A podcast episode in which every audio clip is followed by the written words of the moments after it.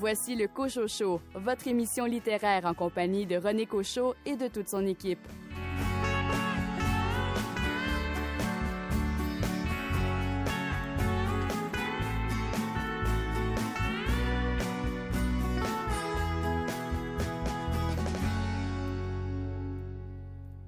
Guillaume Musso a écrasé ses concurrents en 2020.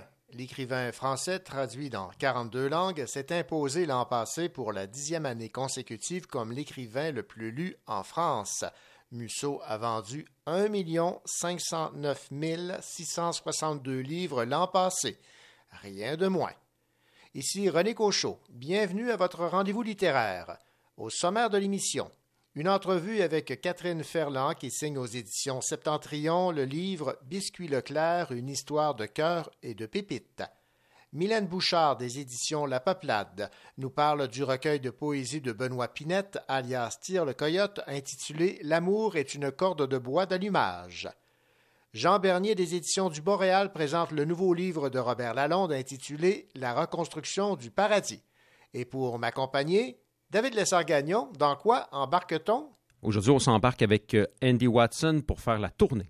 Raphaël Béadan, vous nous proposez une vision du futur.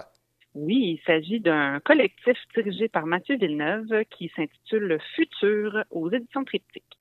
Caroline Tellier, vous parlez du roman L'apparition du chevreuil de Élise Turcotte qui vient de remporter le prix Ringuet. C'est un livre qui laisse des traces. Et Sylvain Descours, propriétaire de la librairie Appalache, vous nous présentez votre coup de cœur de janvier. Quel est-il? Alors, un gros coup de cœur, c'est euh, Bix euh, à l'édition La Pastèque, l'auteur étant Chandler.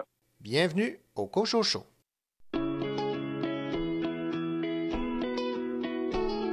J'ai lâché l'école, j'ai lâché mon job, les gens pensaient que je savais pas quoi faire de ma vie.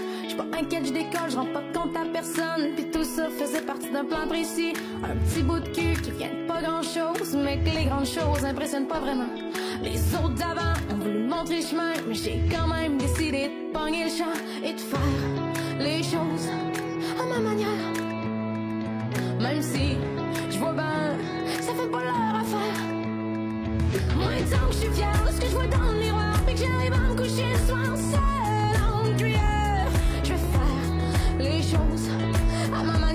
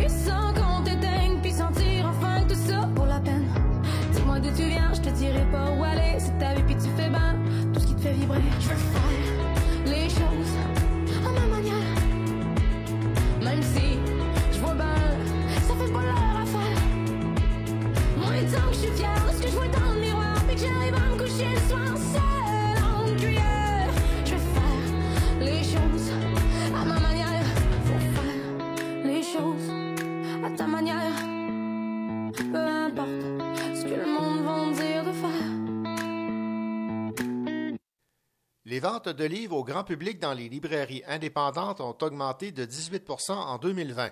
Le grand public représente environ les deux tiers du chiffre d'affaires des libraires indépendants au Québec. Les libraires indépendants vendent les autres livres aux centres de services scolaires, aux écoles et aux bibliothèques. Autre donnée intéressante, les ventes des éditeurs québécois ont augmenté de 6,8 alors que celles des éditeurs étrangers ont augmenté de 3 Comme quoi, les Québécois ont été sensibles à l'importance d'encourager la littérature québécoise en cette période de pandémie. Et à question de jaser un peu de cette hausse de 18 des ventes de livres en 2020, nous avons en ligne Sylvain Descours, le propriétaire de la librairie indépendante, euh, la librairie Appalache au centre-ville de Sherbrooke. Bonjour Sylvain. Bonjour René. Alors Sylvain, ces chiffres, ils tiennent la route, vous l'avez constaté vous-même à la librairie Appalache? Oui, c'est effectivement, nous, c'est sûr qu'on a été ouvert euh, deux mois et demi en, en 2020, mhm. mais c'est vrai, euh, c'est vrai que euh, de notre impression, puis de ce que disent les représentants, les autres acteurs du, de la chaîne du livre, c'est vrai que ça a été une bonne année.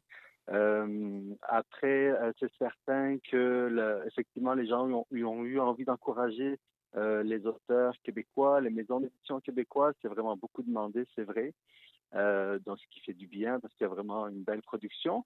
Euh, ce qu'il faut, un petit bémol que je voudrais rajouter, c'est qu'effectivement les ventes ont augmenté, mais ça a été aussi beaucoup de ventes en ligne. Puis les ventes en ligne, euh, les profits sont moins importants puisque les frais de transport coûtent cher, etc. Mm-hmm. Donc plus de ventes, mais peut-être pas nécessairement euh, plus de, de, de profit, admettons, euh, à part égale, finalement.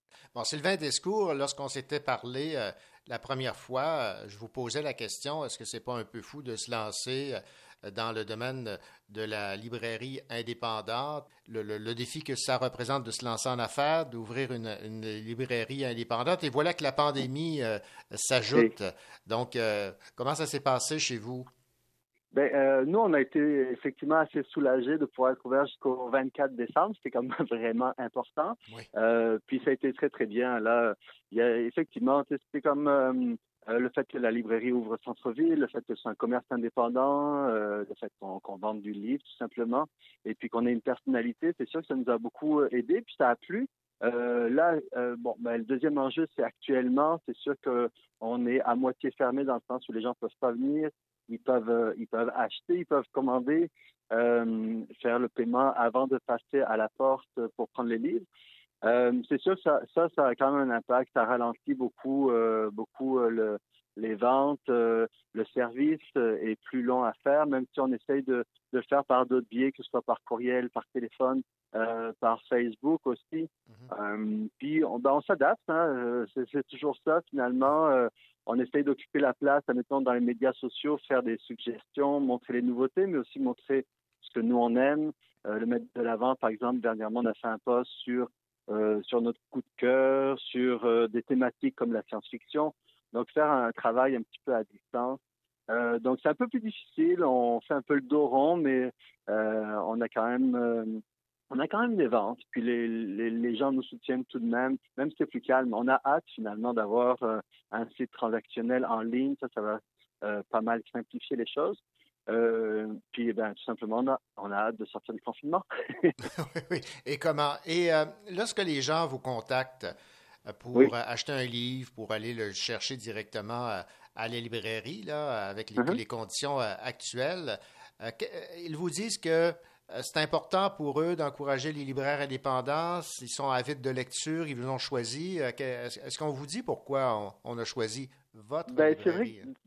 C'est vrai, que, admettons, euh, euh, encore hier, euh, Annick de, du restaurant Auguste est venue faire ses achats, puis elle dit que c'est une, une, nourriture pour l'âme, en quelque sorte. Mm -hmm. Donc oui, les gens ont, ont, ont toujours envie ben, de s'évader, de se cultiver, de se divertir, puis le livre, c'est un bon moyen pour ça. Ils ont envie de nous encourager parce qu'on est une nouvelle librairie.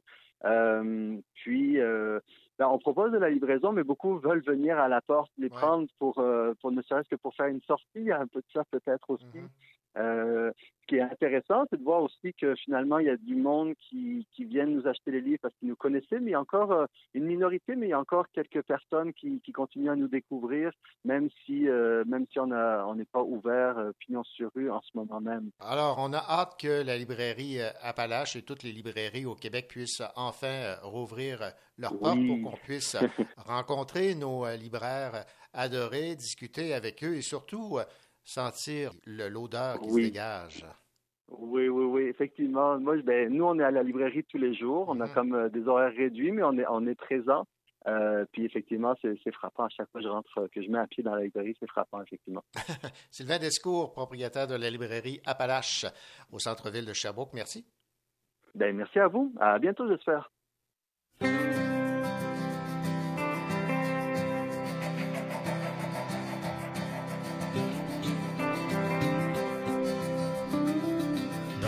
De jour en jour, de semaine en semaine, en mois, en année, je te cherche encore.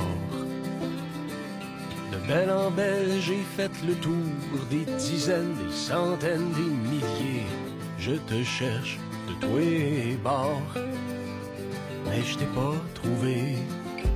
Pas encore, je t'ai pas encore trouvé. Non, non, non. Est-ce que t'es caché en quelque part? Comment je fais pour te reconnaître? Quelle robe tu vas porter? Peut-être un beau foulard, peut-être, peut-être les cheveux détachés. De la minute, je te vois paraître. Et tiens-toi prête à te faire lever comme un loup love sa louve comme un bandit couvre son trésor.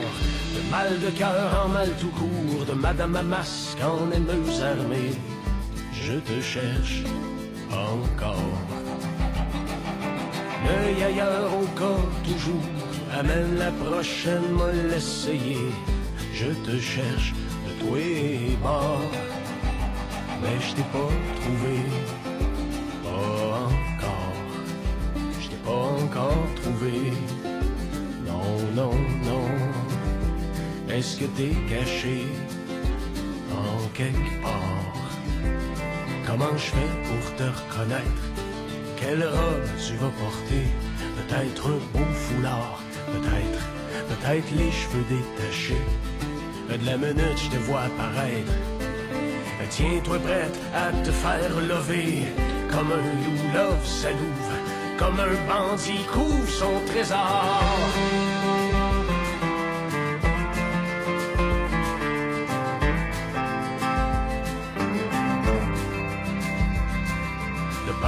Peur ça devient lourd. Peine en peine, j'en deviens athée. Je te cherche de tous les bords, mais je t'ai pas trouvé. Pas encore, je t'ai pas encore trouvé. Non, non, non. Est-ce que t'es caché en quelque part? Dis-moi juste où, quand, comment. J'arrive tout de suite, je m'habille en blanc, en haut, capot, corbeau. Dur à dire comment c'est beau. Ah ouais, le rouge, ah ouais, la blouse. On en fait deux, puis dix, puis douze.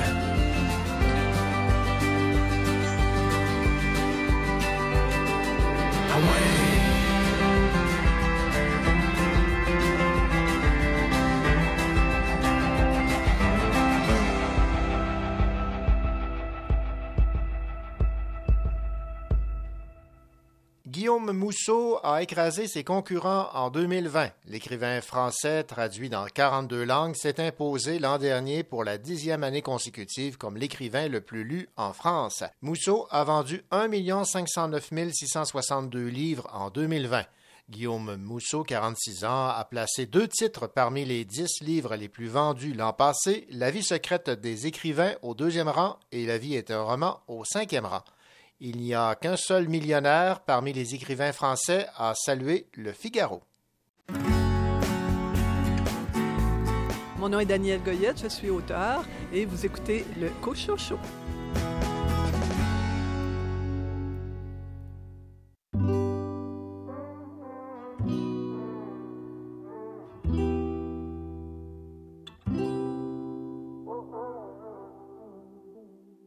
Elle pensait qu'on était rendus amis.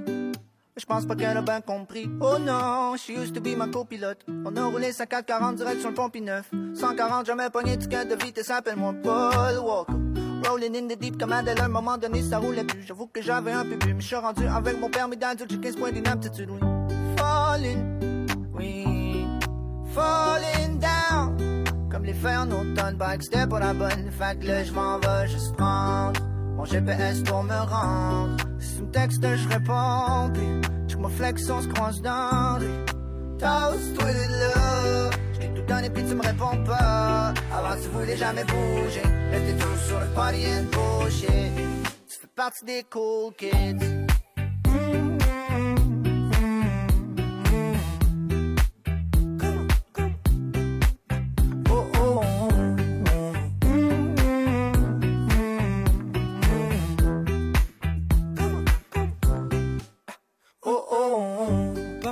L'ouest avec Cupid dans le lui.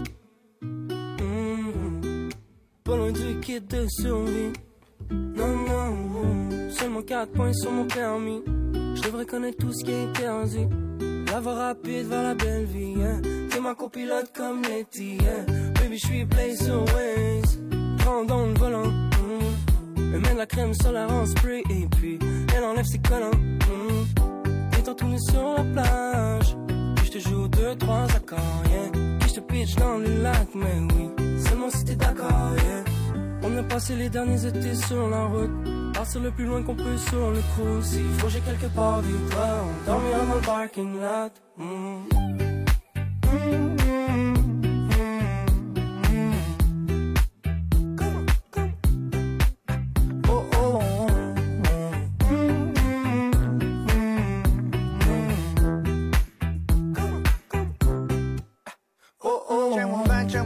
mon. Tu voulais pas me donner le chemin, fait que j'ai continué tout seul. Je peux écouter la musique que je veux. Mais j'ai personne pour rouler mes backwoods quand je roule, c'est un peu dangereux. Je roule quand je roule, ils peuvent même m'arrêter. Fait toujours un peu plus chaud dans le nord, anyway. Je m'en vais fly, sur le highway. Si jamais je prends un accident, tu viendras me rejoindre à l'urgence. Ce sera pas la première fois qu'un artiste arrive en ambulance.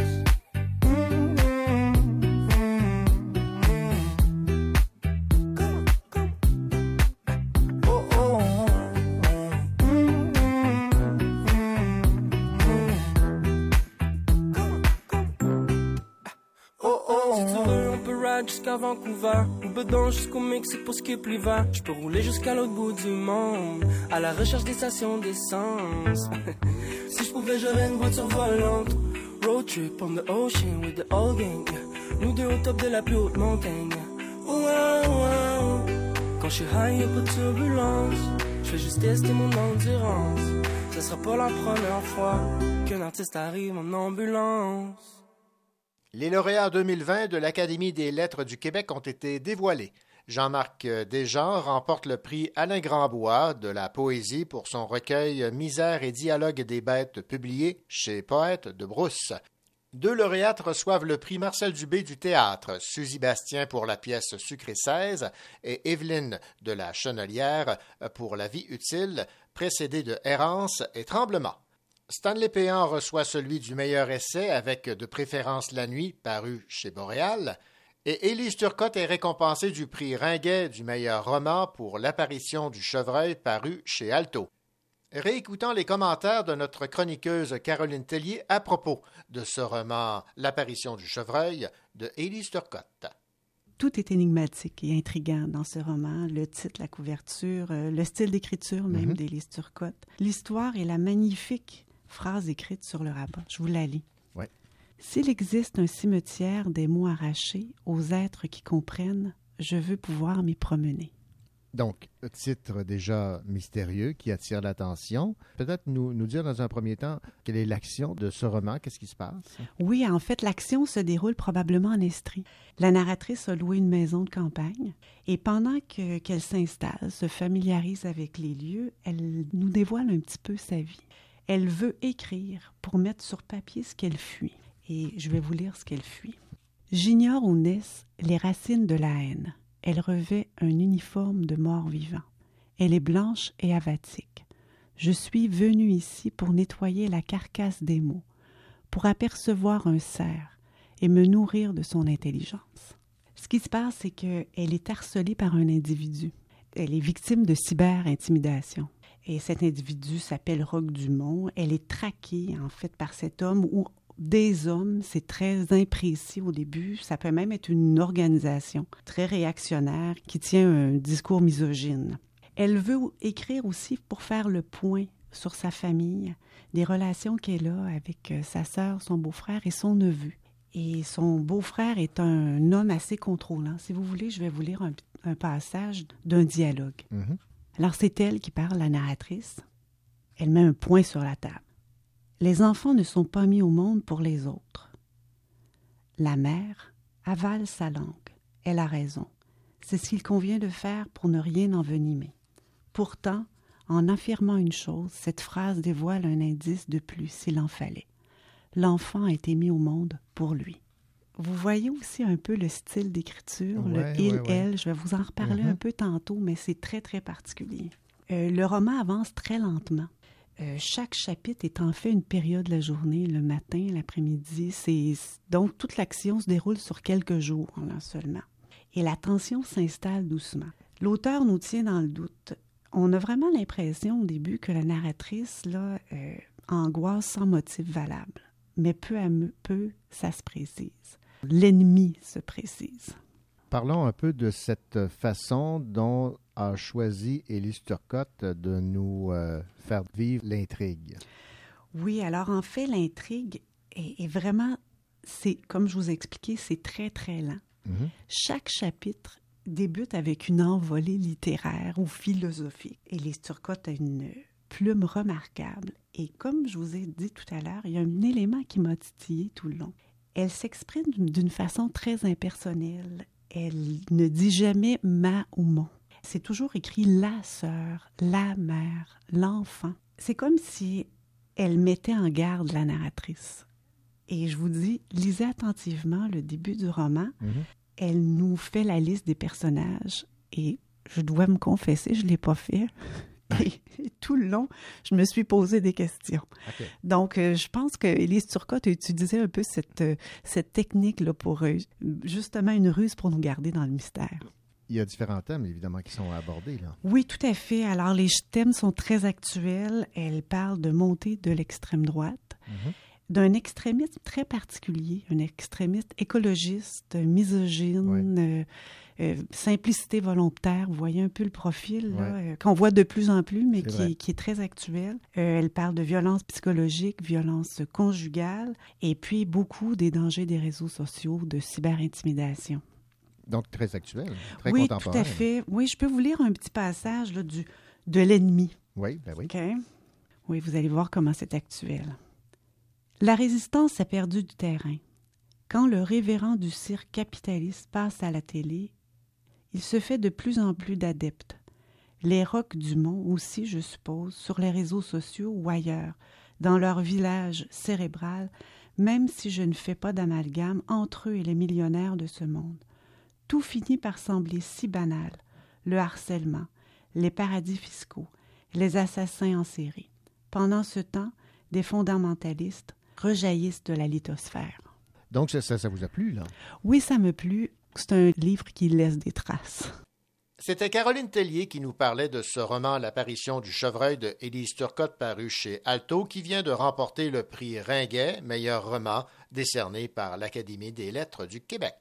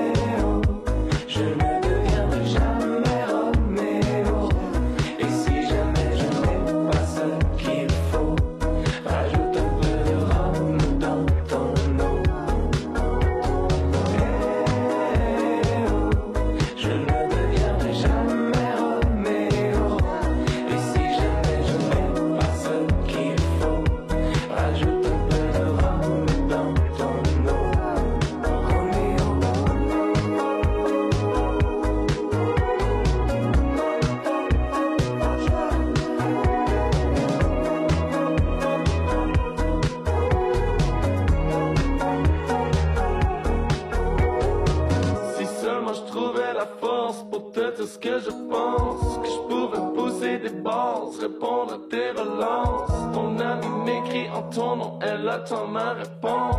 2020, ma chérie, parlons-nous comme du monde. Je recherche quelqu'un qui ne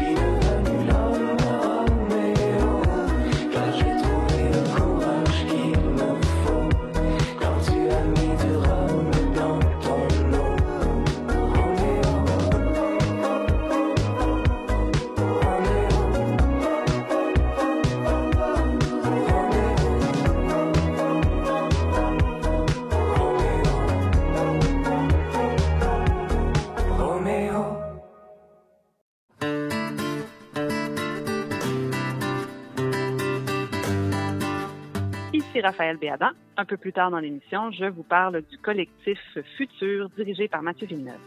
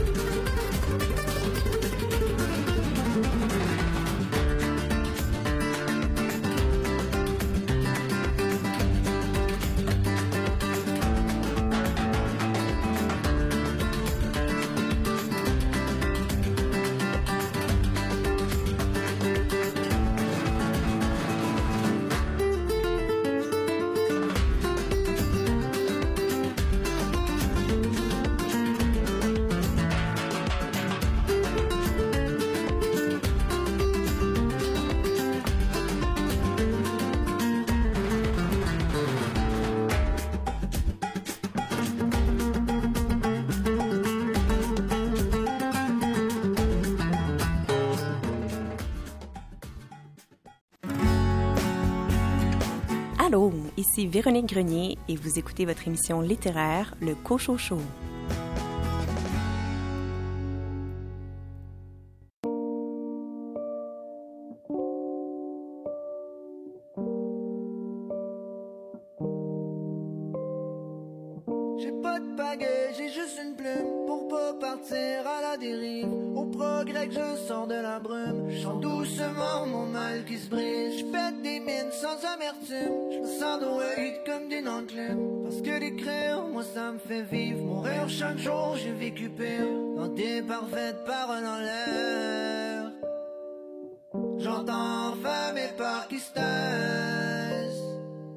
Je suis disparate, toi t'es sincère.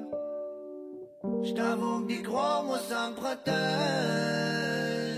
You make me feel so kind of way. Je me vois rêver, même éveillé. You make me feel some fucked up way.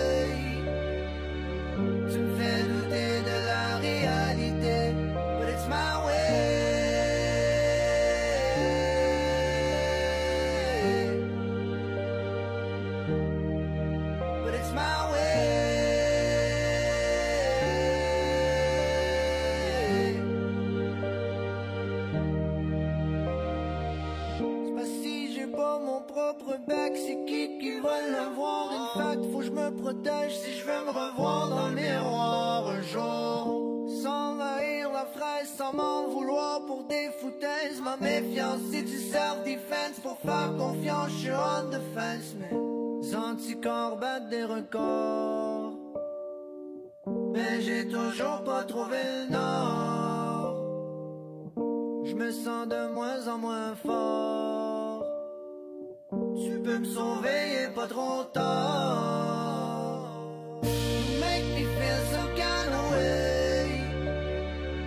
Je me vois rêver, même éveillé. You make me feel some fucked up way.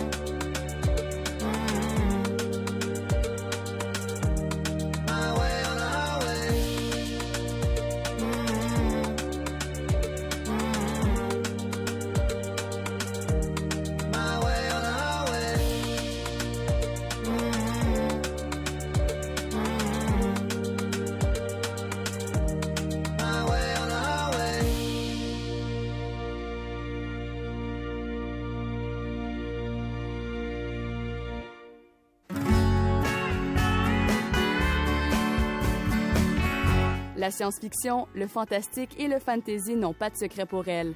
Raphaël Béadan.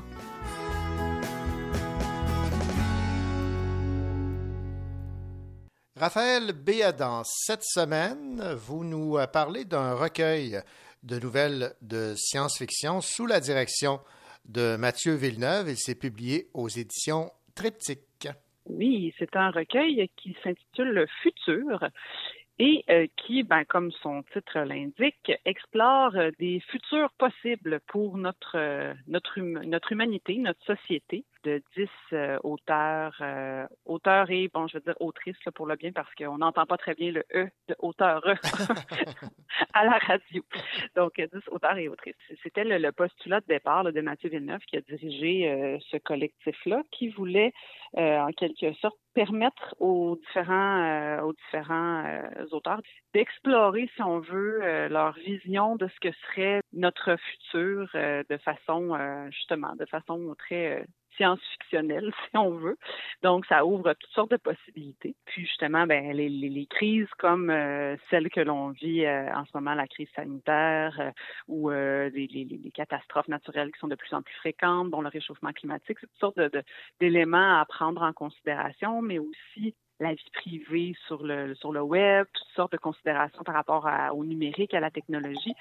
Donc, il y a un peu de tout ça qui se retrouve euh, dans Futur. C'est un recueil je- que je qualifierais, disons, de, de porte d'entrée pour euh, des gens qui s'intéresseraient à la science-fiction, mais qui ne sont pas nécessairement habitués d'en lire. euh, ou des gens, c'est ça, qui veulent, qui veulent découvrir tranquillement, puis qui sont peut-être un peu intimidés par de la science-fiction très dure ou très pure. là. Euh, pourquoi je dis ça, c'est que euh, c'est un recueil qui est quand même un peu inégal dans le degré de science-fiction qui est abordé. Parce que dans l'ensemble, ben, il y en a comme la moitié qui sont des auteurs euh, aguerris de science-fiction, donc des auteurs qu'on a l'habitude de lire dans ces genres-là et qui s'y connaissent très bien. Et il y en a l'autre moitié qui sont des auteurs qui sont publiés aussi dans d'autres maisons d'édition, qui écrivent, qui ont des belles plumes, euh, mais qui sont un peu à leurs premières armes en, en imaginaire, en science-fiction, qui devaient euh, un peu relever ce défi-là, si on veut, là, de, de, de découvrir ces univers-là, d'aborder la science-fiction. Euh, donc, le niveau est un peu inégal à ce niveau-là, mais selon moi, ça peut permettre à des gens, justement, qui sont un peu intimidés par la science-fiction, de, de tranquillement faire une espèce d'introduction en douceur parce que ça alterne entre des textes, justement, qui sont plus francs, plus assumés, et d'autres où la science-fiction est un petit peu plus en filigrane, euh, un petit peu limitrophe. Personnellement, ben comme euh, j'aime quand même euh, ce genre-là, puis que j'ai l'habitude quand même d'en lire, euh, ben c'est sûr que j'ai eu une nette préférence pour les textes qui étaient plus francs, plus assumés, si on veut.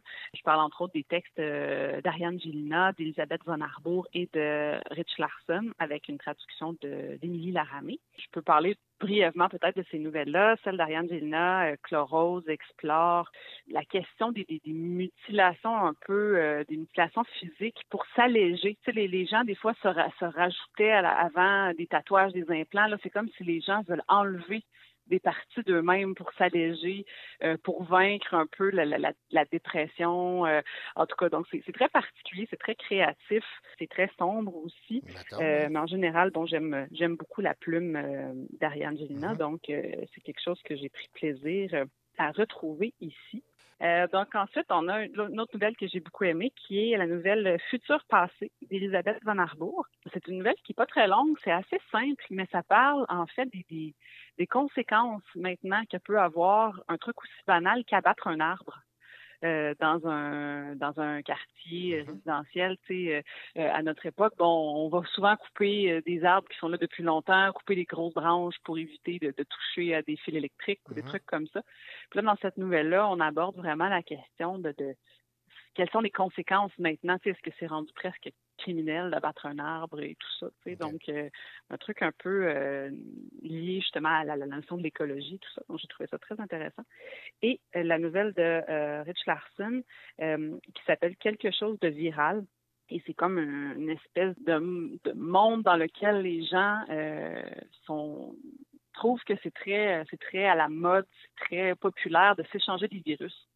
Ah que les gens ont comme des, puces ou des technologies qui font en sorte que ça, va booster leur système immunitaire. Donc, ils sont un peu comme immunisés à tout. Et là, c'est comme c'est rendu, ben c'est ça, c'est très, très en vogue de, s'injecter différents virus, puis de, de, voir les, les, conséquences. Par exemple, ah, tu sais, maintenant, j'ai, des boutons, euh, des, petits boutons rouges. Puis là, c'est ça, ça devient comme presque une mode, là. Tu sais, il y a quelque chose de mm-hmm. très particulier là-dedans. Donc, j'ai trouvé que c'était très original. Donc, euh, c'est un recueil, euh, je, je, pense, qui est intéressant à découvrir pour ceux qui veulent explorer ce postulat de départ-là, des mm-hmm. futurs possibles, euh, puis voir un petit peu, là, c'est ça ce que, ce que les auteurs ont voulu imaginer. Là. Donc, il y, a, il, y a, un petit peu de tout là-dedans, justement. je pense que ça peut être quelque chose d'intéressant, comme je disais, pour à, la fois ceux qui sont qui s'y connaissent beaucoup, qui, qui vont aimer les textes plus aguerris, puis peut-être ceux qui sont un peu plus intimidés par le genre, qui vont peut-être pouvoir trouver leur compte dans les textes qui, qui abordent un peu plus timidement peut-être le genre de science-fiction.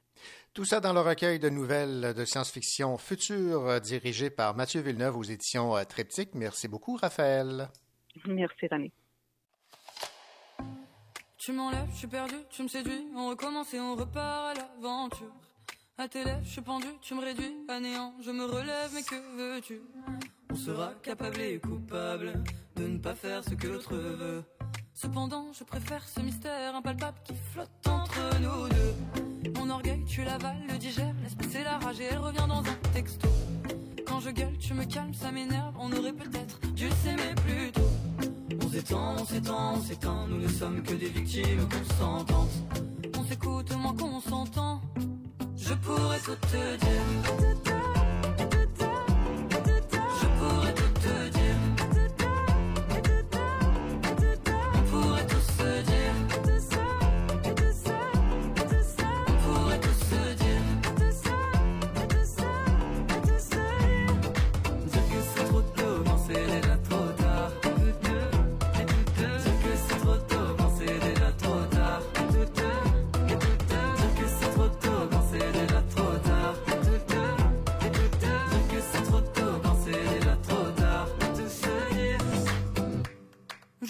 Tu me tiens par le cœur. Je respire au rythme de ton souffle. Près de toi, je n'aime plus la chaleur, mais sans ton poids sur moi, putain, j'étouffe. Et c'est le moment où je fais tout pour te rendre jaloux et envieux. Tu pourrais me l'avouer, j'aimerais tellement que tu me le dises avec les yeux. Trop fier, on se ment à nous-mêmes. On dit rien même si on a déconné. Sur Insta, tu dragues des meufs, mais c'est moi, on mal cloné. Je le sens bien que tu fais semblant, tu me regardes plus comme avant.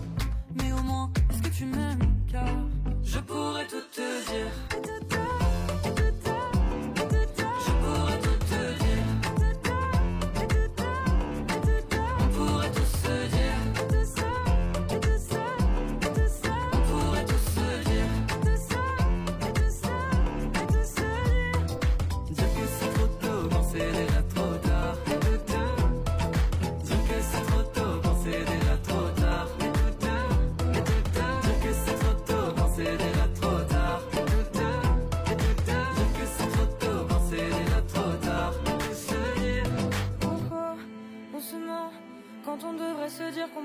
Se dire et pourquoi On se ment quand on devrait se dire qu'on pourrait tout se dire et pourquoi On se ment quand on devrait se dire qu'on pourrait tout se dire et pourquoi On se ment, on devrait tout se dire Je pourrais tout te dire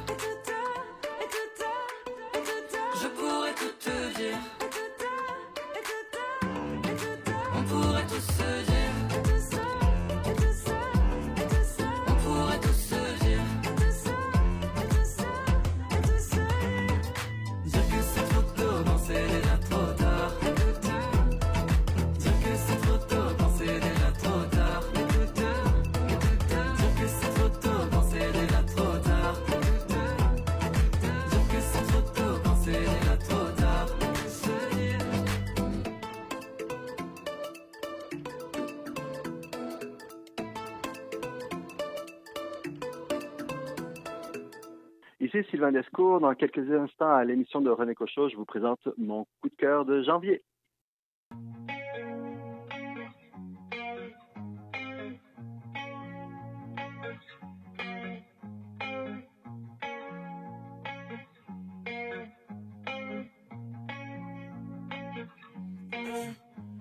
Mentalité bresson de la dans mon casson, j'attrape des ballons, mais je veux nous avons, je peux remplir le je garde ma distance aussi, ça parle de billes. Je me présente plus, c'est déjà, je suis qui? Ici c'est mort, on peut prendre ta vie. Et le lendemain, je suis plus ici. Baiser sa grand-mère, mon alibi. Beaucoup de crimes j'ai commis. Beaucoup de fuites et des délits, délits de fuite. J'embarque dans mon bolide. Pédale au fond, bah ouais, le moteur est solide. Elle veut que je l'amène au lit. À toutes ses amies, elle va me présenter. En restant très poli, je l'explique que je n'aime pas me mélanger. Si ils aiment pas, dis-leur que je les emmerde. De toute façon, j'ai pas demandé d'aide. Plein d'obstacles, mais j'y vais quand même. Bâton dans les roues, frère, on avance quand même. Euh, Mami, dis-moi quel est mon cœur est brisé, je peux pas le réparer. Tu m'as aperçu dans le VIP. Autour de moi, que des remords. Mentalité bresson de la beuh dans mon casson, j'attrape plus des ballons, mais je vous l'explique. Que tu veux, nous avons, je peux remplir le camion, je garde ma distance aussi, ça part de billes.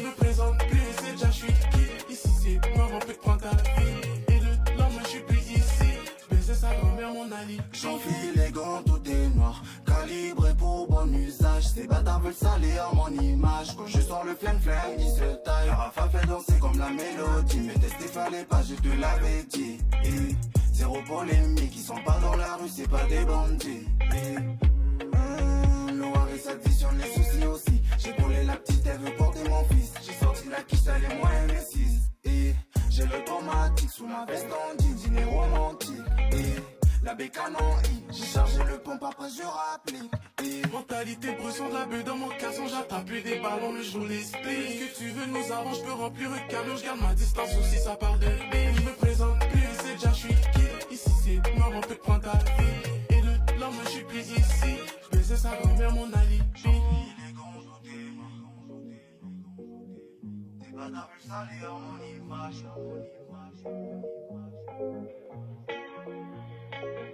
Thank you.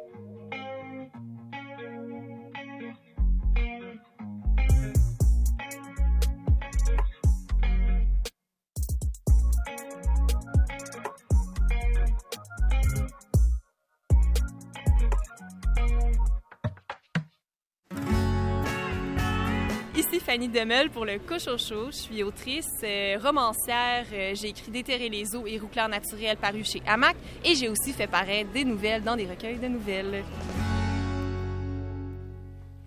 À tous les mois, les libraires indépendants du Québec nous font part de leur coup de cœur littéraire. Voici celui de Sylvain Descours, le propriétaire de la librairie Appalache au centre-ville de Sherbrooke. Son coup de cœur s'est porté sur le roman graphique Bix de Scott Chandler, publié aux éditions de La Pastèque. Écoutons Sylvain nous donner les raisons qui ont fait en sorte que ce roman graphique a été son coup de cœur.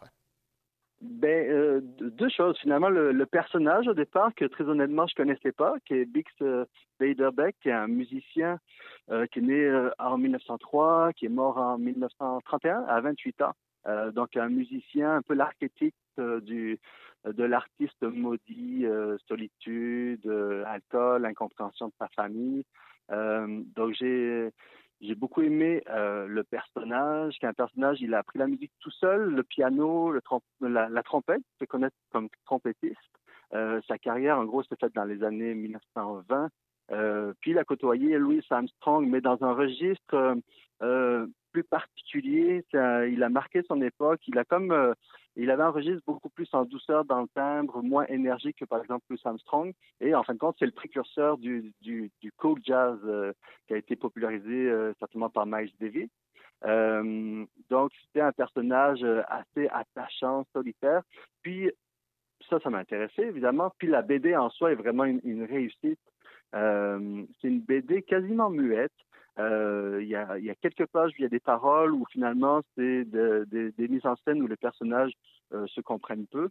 Euh, sinon, tout le reste du temps, c'est euh, c'est muet, puis ce qui sert dans le fond le, rythme des le rythme des cases est, mis de l'avant, que ce soit durant l'action des concerts ou l'enchaînement des cases est vraiment parfaitement fait, ou alors les moments plus de, de solitude finalement, où les cases s'espacent. Donc au niveau de la narration, c'est super bien fait, puis ça, ça révèle un peu euh, la solitude du, personnage qui était euh, presque, bon, on va pas dire mésadapté, mais qui était plus à l'aise, on va dire, euh, dans la musique, dans la solitude et, malheureusement dans l'alcool. Puis, c'est une BD aussi presque en noir et blanc, j'allais dire, en noir et blanc et bleu pâle. Le bleu, moi je trouve que ça révélait bien la, la mélancolie de Bix, de ce musicien qui finalement était euh, rejeté par sa famille, il avait des relations amoureuses euh, plutôt insatisfaisantes et qui travaillait finalement, qui perfectionnait son art. Donc c'était comme je trouve que le, format muet se prêtait vraiment bien à ça, le peu de couleurs aussi. Et puis, c'est un, un, beau format, format italien, donc sur le long, euh, ça fait un, un ça s'y prête aussi parfaitement.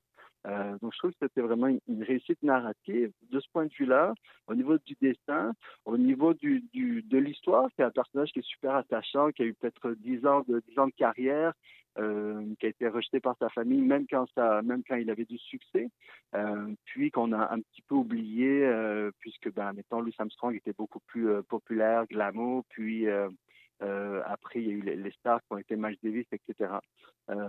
Et puis, je voulais, je voulais quelque chose qui m'a plu, puis c'est n'est pas nécessairement toujours le cas dans un livre. Euh, la préface, puis les remerciements de, l'auteur sont, sont, très touchants, puis vraiment euh, euh, apportent un éclairage. L'auteur a écrit ça dans une période où il n'allait pas nécessairement bien, donc il s'est plongé dans cette narration. puis, il, donc ça donne, ça donne une lumière intéressante par rapport à, à l'auteur qui est derrière l'œuvre. Euh, donc une super, une super belle BD euh, dans une, maison d'édition qui est vraiment très intéressante. Puis j'ai pas précisé que Scott Chandler est aussi un, un auteur euh, canadien. Voilà. En gros, c'est ça. C'était Sylvain Discours, propriétaire de la librairie Appalache au centre-ville de Sherbrooke, qui nous faisait part de son coup de cœur du mois de janvier, Bix de Scott Chandler aux éditions de La Pastèque.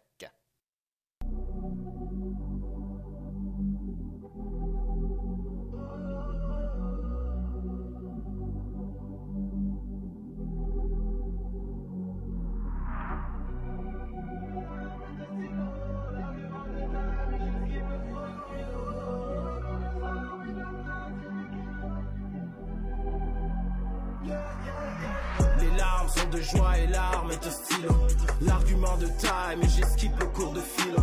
On rêvait des armes et de passer des kilos. Sortir sa zone de confort, ça prend beaucoup de culot. J'ai connu des frères, sont partis beaucoup trop tôt. La vie c'est une question de choix, on se reverra mon poteau. Les vraies histoires font les vrais necks, tu connais les propos. J'ai pas vraiment changé, peut-être un peu moins logo. Le mal aimé se transforma en mélomane. Pour justifier la faim, on manipule le cellophane. La pauvreté est notre richesse, le silence est le drame. La renaissance est l'âme sœur de mon état d'âme. La vie n'est pas un jeu, alors pourquoi tu joues le caïd? Super et tremblement, dis-moi, tu te prends pour qui? Tu parles beaucoup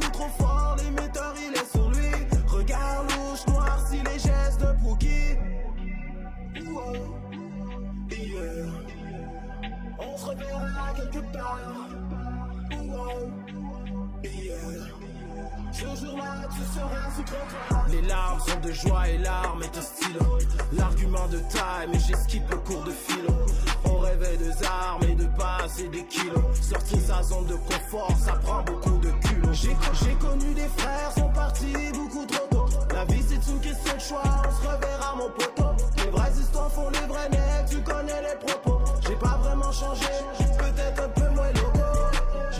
besoin d'un Ghost Rider, je suis un chef d'état. Les actions sont calculées, la mort guette tes pas. L'ignorant parle fort, mais il connaît apte. Mon dessin est tracé, mais j'ai brûlé la carte. Lyrically, full equip, je suis un don dada. La misère, j'ai connu, j'ai gagné le combat. N'oublie pas d'où tu viens, car tu viens d'en bas. Le succès est le reflet de toi autrefois. Je fais ce que j'ai à faire, le silence il est obscur comme les portes de l'enfer. Une image de paradoxe dans un monde artificiel. Je crois que c'est la bonne, mais le tarif est bien réel.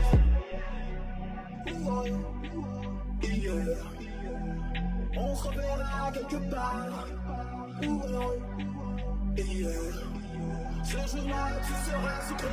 Les larmes sont de joie et larmes de style. L'argument de time, et j'esquive le cours de fil. On rêvait des armes et de passer des kilos. Sortir sa zone de confort, ça prend beaucoup de culot. J'ai connu des frères, sont partis beaucoup trop tôt. La vie c'est une question de choix, on se reverra mon poteau. Les vraies histoires font les vrais mecs, tu connais les propos. J'ai pas vraiment changé, peut-être un peu moins loco.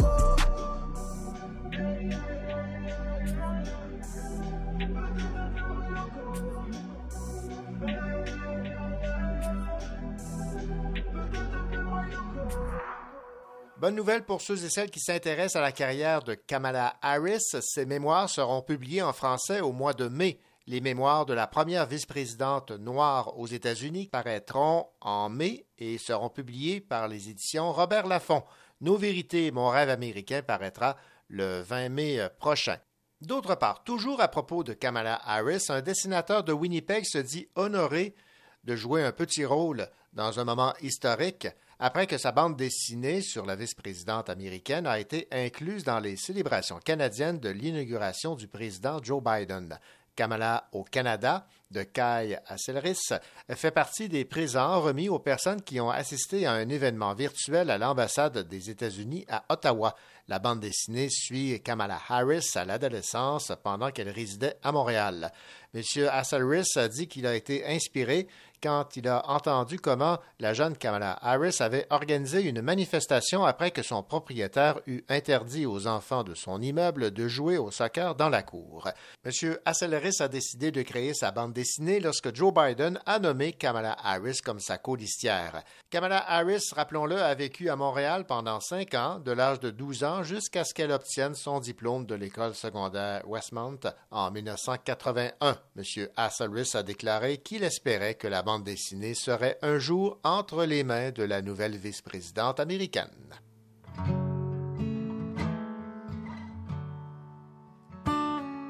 J'aime le monde comme je me suis toujours demandé. Qui suis-je et par quoi suis-je guidé? J'ai souvent l'air d'un effronté. Et pourtant je sais juste aimer d'être aimé.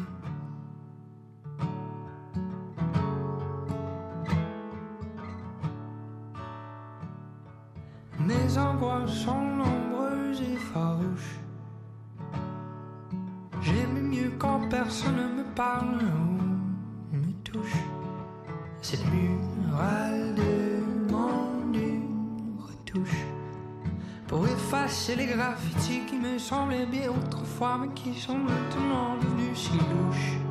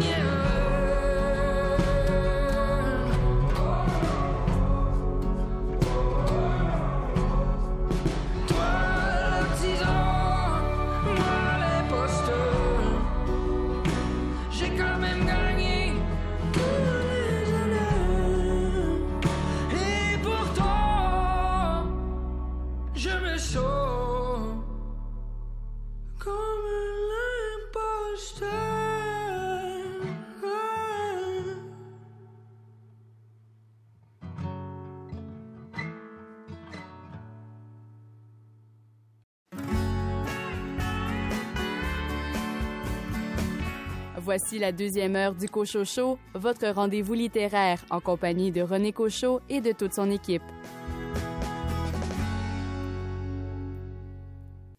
Au cours de cette deuxième partie d'émission, une entrevue avec Catherine Ferland qui signe aux éditions du Septentrion le livre Biscuit Leclerc, une histoire de cœur et de pépites.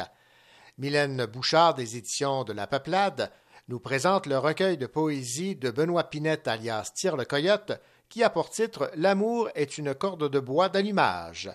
De son côté, Jean Bernier des éditions du Boréal présente le nouveau livre de Robert Lalonde, La reconstruction du paradis. Et quant à vous, David Lessard-Gagnon, quelle bande dessinée a retenu votre attention? Aujourd'hui, on s'embarque avec euh, Andy Watson pour faire la tournée. Bienvenue à cette deuxième partie d'émission.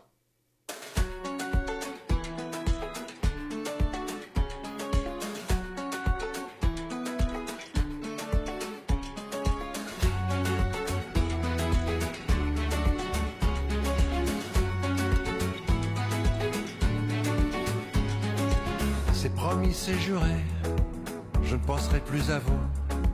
C'est fini, terminé, un point c'est tout. Je ne dirai plus nous, mais moi je avant tout. À partir d'aujourd'hui, je me passe de vous.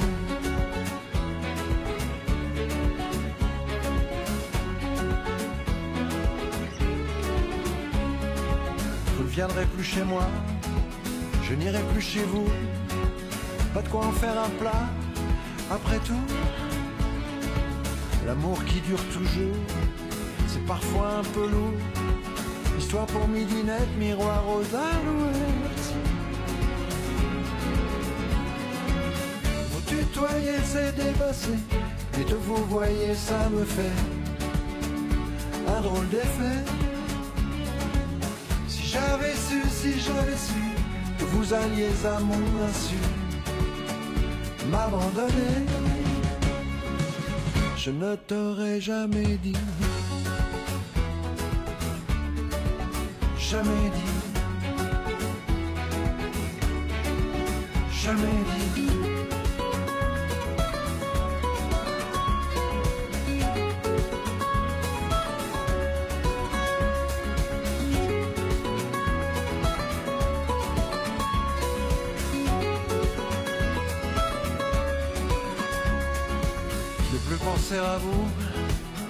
Vous voir partout, se dire qu'on s'habitue à tout. Je ne dirai plus nous, mais moi je avant tout. À partir d'aujourd'hui, je me passe de vous. Vous tutoyez, c'est dépassé, et de vous voyez, ça me fait un drôle d'effet.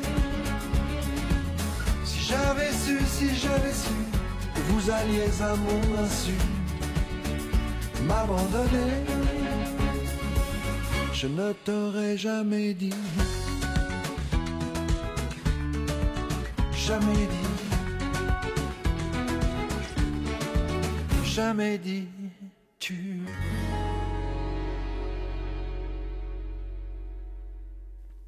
Fondée en 1905, la biscuiterie euh, François Leclerc est liée à l'histoire du Québec dont elle épouse et reflète les évolutions pour rivaliser avec une concurrence féroce pour surmonter tour à tour des incendies, des guerres mondiales et des crises économiques pour saisir les opportunités d'affaires par la mécanisation, l'essor des médias publicitaires et les développements informatiques, les générations successives de la famille Leclerc ont su déployer d'énormes ressources d'ingéniosité et de persévérance. Qu'est-ce qui explique cette histoire de succès? Quels furent les choix, les écueils et les bons coups? Quelles leçons tirées de cette expérience plus que centenaire? On en discute avec Catherine Ferland qui signe aux éditions Septentrion Les biscuits Leclerc, une histoire de cœur et de pépites. Bonjour Catherine Ferland. Bonjour. Catherine, euh, qu'est-ce qui vous a, dans un premier temps, euh, attiré sur l'histoire de cette euh, famille et de ces biscuits Leclerc? Bien, il faut dire, euh, Monsieur Cochot, que je suis historienne spécialisée dans l'histoire de l'alimentation, des plaisirs euh, autour de la table. Donc, c'est sûr que cette histoire-là des, des, biscuits Leclerc m'interpellait depuis longtemps. Mais il y a quelques années, par un beau hasard, j'ai été approchée par la famille Leclerc pour accompagner euh, Monsieur Jean-Robert Leclerc, qui a été euh, à la tête de l'entreprise pendant plusieurs décennies, qui, qui, voulait écrire ses mémoires. Donc, j'ai eu le, privilège de côtoyer Monsieur Leclerc à de nombreuses reprises pendant quelques années pour euh, préparer les mémoires qu'il voulait faire, euh, raconter aussi l'histoire de son père, de son grand-père. Et euh, avec tout ce beau matériel-là entre les mains, je me suis dit, mon Dieu, il me semble que c'est intéressant cette histoire-là. Les, Québécois auraient avantage à, la découvrir, à la connaître davantage. Et c'est ce qui m'a incité comme ça à proposer ce livre-là. Mon éditeur a embarqué tout de suite dans le projet et vraiment, ça a été un plaisir à préparer. Ouais, votre éditeur qui avait publié au auparavant l'histoire des gâteaux euh, Vachon. Dans le cas des biscuits Leclerc, ce qui les différencie, par exemple, euh, des euh, gâteaux Vachon, c'est que c'est demeuré une propriété québécoise. Ça, il faut le mentionner. Là. Ah oui, oui, vraiment. C'est digne de mention parce que euh, quand on fait l'inventaire euh, des entreprises québécoises qui sont encore euh, entre des mains québécoises et surtout aux mains des mêmes familles, ça se compte sur les doigts d'une main. Là, c'est vraiment très très rare aujourd'hui d'avoir une entreprise comme ça qui a franchi à la fois tout un siècle, mais aussi plusieurs générations et qui est demeurée québécoise. Donc vraiment, ne serait-ce que pour ça, je pense que la, les biscuits Leclerc méritent toute notre attention et je dirais même de façon un peu chauvine notre admiration aussi en tant que Québécoise et Québécois. De fascinant également, c'est que c'est de génération en génération, c'est demeuré au sein de la famille Leclerc. Ça, c'est aussi c'est un autre tour de force parce qu'on dit souvent qu'à la troisième génération, là, ça casse souvent. Ah oui, et même souvent euh, dès la deuxième. Hein. vous savez que le, le processus euh, de transmission intergénérationnelle, c'est très difficile. Ça doit être préparé minutieusement. Euh, si ça réussit bien sous l'effet du hasard, ben c'est vraiment bravo au hasard parce que sinon, ça, ça nécessite vraiment une, longue planification. Et dans le cas des Leclerc, ça a été un mélange de chance et de préparation qui a abouti comme ça à cette transmission-là où on se retrouve en face d'une cinquième génération qui est prête à reprendre les rênes de l'entreprise. Donc ça, c'est fabuleux. En page 49, vous dites La patience et le travail font euh, leur œuvre, alors que François Leclerc limité se taille progressivement une place de choix dans le marché de la ville de Québec et des régions avoisinantes. En 1927, l'arrivée du Whippet, produit vedette de Vio, de même que la présence de nombreux biscuits provenant de France et d'Angleterre sur le marché québécois représente une concurrence inquiétante pour la famille Leclerc. Qu'à cela ne tienne, on rétorque en mettant l'accent sur des produits peu dispendieux. C'est la clé du succès? En fait, la clé du succès, je pense qu'on peut la résumer par l'adaptabilité. C'est vraiment cette capacité-là de s'adapter aux événements. Donc, face à une concurrence, face à euh, une pénurie, euh, comme par exemple les guerres euh, vont l'amener avec le rationnement. Hein, on est en face de produits qui nécessitent beaucoup de sucre, beaucoup de, de matières grasses. Donc, dès qu'il y a un rationnement, ben, c'est certain que ça impacte. Et la capacité de l'entreprise de se renouveler, de se réinventer, même pour employer un terme très, très à la mode en ce moment, fait en sorte que Biscuit Leclerc, au fil des décennies, va être capable de toujours tirer son épingle du jeu, quelles que soient les circonstances. Et euh, je pense que ça, c'est vraiment ce qui explique, au-delà de toutes les stratégies, euh, disons, mises en place euh, face à des cas particuliers, c'est vraiment ce qui explique cette, durabilité-là de l'entreprise. Bon, François Leclerc a a continué d'innover tout au long des années 30 en ajoutant d'autres variétés de biscuits à sa production qui en compte bientôt une quarantaine. Ça aussi, là, c'est euh, un tour de force d'inventer autant de, biscuits. Oui, puis en fait, euh, c'est important de préciser que j'en parle aussi dans le livre, euh, la notion de propriété intellectuelle dans les années 30, en fait, durant une grande partie du 20e siècle, euh, surtout en matière alimentaire, c'est pas tout à fait bien défini les contours de ça. Donc, qui a le droit de prétendre à être l'inventeur euh, de, de, telle ou telle recette? Et ça fait en sorte que les biscuitiers et François Leclerc n'échappe pas à ça vont se copier beaucoup les uns les autres. Mhm. Quand on voit qu'il y a un produit vedette qui fonctionne très bien, ben on va créer notre propre version maison, si on veut, euh, au sein des différentes biscuiteries là qu'il y a au Québec à cette époque-là. Euh, et ça va se préciser un petit peu plus tard, ça, à partir des années 50 60, là, vraiment, on va se mettre à protéger davantage les recettes euh, en tant que, que produits de, propriété intellectuelle. Mais euh, pendant longtemps, comme ça, on va innover, oui, mais beaucoup s'inspirer aussi, là, pour ne pas dire copier un peu les recettes qui se font ailleurs. Ce qui ne veut pas dire qu'il n'y a pas eu des recettes originales au sein de, de Biscuits Leclerc. Mm-hmm. Il y en a eu. Il y a des produits comme ça qui ont pu se démarquer à travers le temps. Il y a des produits aussi qu'on a achetés de concurrents.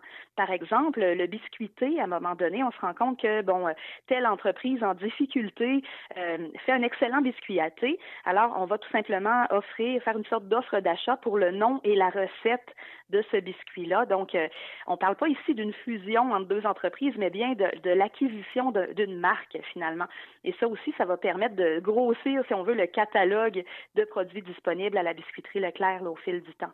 On apprend plein de choses, évidemment, à Catherine Ferland dans Les Biscuits Leclerc, une histoire de cœur et de pépites, entre autres cette euh, solidarité des, travailleurs. En mai 1938, une toute nouvelle réglementation oblige les patrons des boulangeries et des biscuiteries à embaucher des pâtisseurs dûment munis d'une carte de compétences. Puisque cette loi vient alors d'entrer en vigueur, François et ses employés n'ont pas eu le temps de s'y conformer. Un constat d'infraction est remis à François Leclerc limité et se solde par une amende et des frais assez substantiels. 17 employés concernés décident de se constituer prisonniers pour éviter à leur patron de devoir payer l'amende. Ça, c'est quand même euh, à souligner. Oui, tout à fait. Ça, c'est une très, très belle histoire qui survient qui explique un petit peu, peut-être, ou, plutôt qui donne un aperçu du climat de travail qui règne au sein de la biscuiterie fondée par François Leclerc. On est à une époque, euh, on se rappellera euh, dans l'histoire du Québec, où euh, c'est la grande arrivée de ce qu'on appelait les unions, les syndicats, les groupes de travailleurs qui se, enfin, qui, se mettent en, place pour protéger les droits, les intérêts des, des, gens qui travaillent dans les nombreuses manufactures et usines un peu partout. Et dans, le, dans ce cadre-là, le gouvernement commence à légiférer aussi pour donner des structures, pour aider un peu les entreprises à, disons, à encadrer la pratique professionnelle. C'est le cas de la biscuiterie de la pâtisserie. Et euh, justement, comme on vient de l'entendre dans l'extrait, euh, il y a cette, euh, cette obligation-là de souscrire à une, sorte de, carte de compétences de pâtissier. Et dans la mesure où les employés n'ont pas eu le temps, et François Leclerc n'a pas eu le temps de faire appliquer cette règle-là au sein de son entreprise, eh bien, justement, il y a une amende qui est imposée. Et là, les, les employés se mobilisent et disent, écoutez, non, on ne veut pas que le patron soit emprisonné pour cette raison-là. On va se faire constituer prisonnier, tout simplement. Et euh, finalement, l'histoire se termine de, de, la façon suivante. François Leclerc va quand même payer l'amende pour ne pas que ses employés aillent en prison. Mais cette simple offre-là de la part des employés, dans une époque, je le rappelle, de, tension sociale entre, euh, entre syndicats et, patrons, euh, ça montre à quel point il y avait cet esprit de, de solidarité au sein de l'entreprise. Et ça, c'est remarquable, particulièrement dans ces années-là. Les euh, Leclerc ont également fait preuve de débrouillardise et euh, un peu visionnaire également, on va citer l'exemple de la crise dans les années 80. Euh, Alors, ayant pressenti le, phénomène de l'augmentation du prix euh, du sucre, le président des Biscuits Leclerc a fait acheter des quantités suffisantes pour subvenir aux besoins d'une production annuelle et même un peu plus. Cette prévoyance a mis l'entreprise à l'abri, évidemment, de problèmes financiers. Ça aussi, c'est la réussite des biscuits, c'est également euh, la, vision qu'ont les euh, propriétaires, les gestionnaires. Oui, tout à fait, tout à fait. Cette capacité de, s'informer, d'être au fait de ce qui est en train de se passer, non, seulement au niveau local, mais au niveau des grands marchés euh, internationaux. Quand euh, Jean-Robert Leclerc a senti dans les années 80 que cette pénurie de sucre-là se, pointait à l'horizon, justement, il a été en mesure d'acheter des, quantités de sucre pour subvenir aux besoins, si on veut, de, la manufacture. Et euh, cette attitude-là d'être vraiment à l'écoute, hein, finalement, de, de ce qui se passe, de ne pas se laisser porter par les événements, mais plutôt de les voir venir de loin. C'est quelque chose qui caractérise les différentes générations de Leclerc là, qui se sont succédées à la tête de l'entreprise. Catherine Ferland, autre euh, euh, fait marquant, et on va, se terminer, on va terminer là-dessus. Il y aura bien d'autres choses à, à, dire, mais on va laisser les, les gens se procurer votre livre pour euh, découvrir quelques facettes de, de, cette magistrale histoire de, des biscuits euh, Leclerc.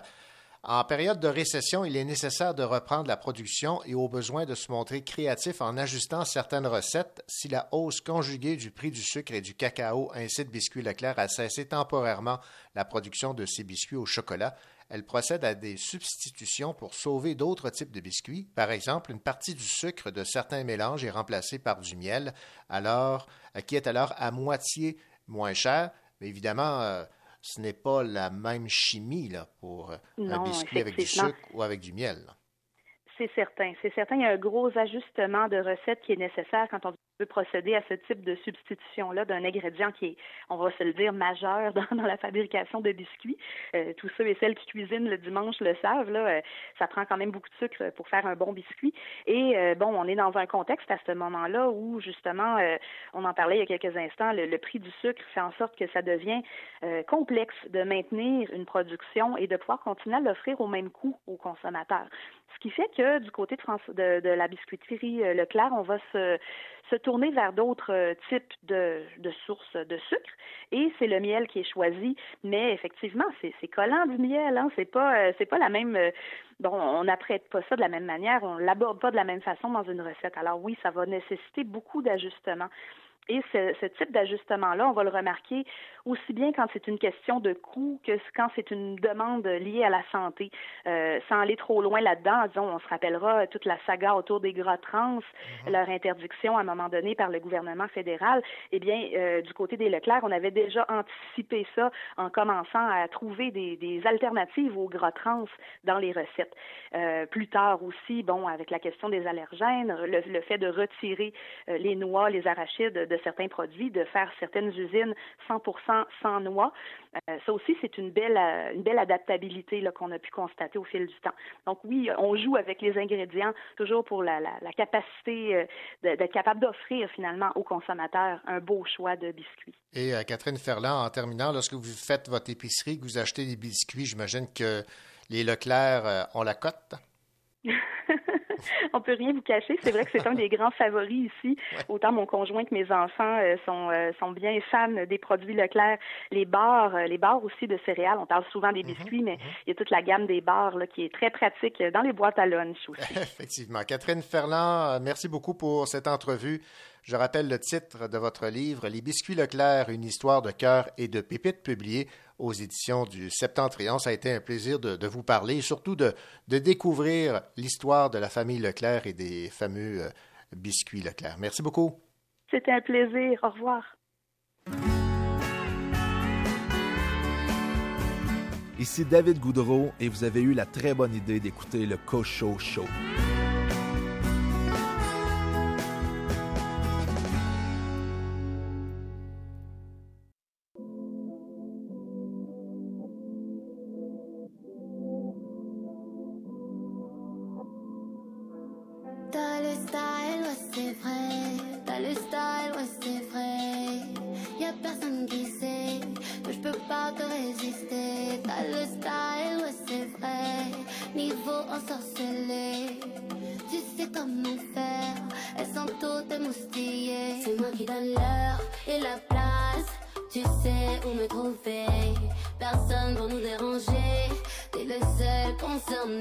Pose ton phone, pas besoin de ça. Baby, c'était lockdown. Loki, tu savais ça. En mode avion, on plane déjà. Ouais, ouais, ouais, ouais. En mode avion, on plane déjà. Ouais, ouais, ouais, ouais. En mode avion, on plane déjà.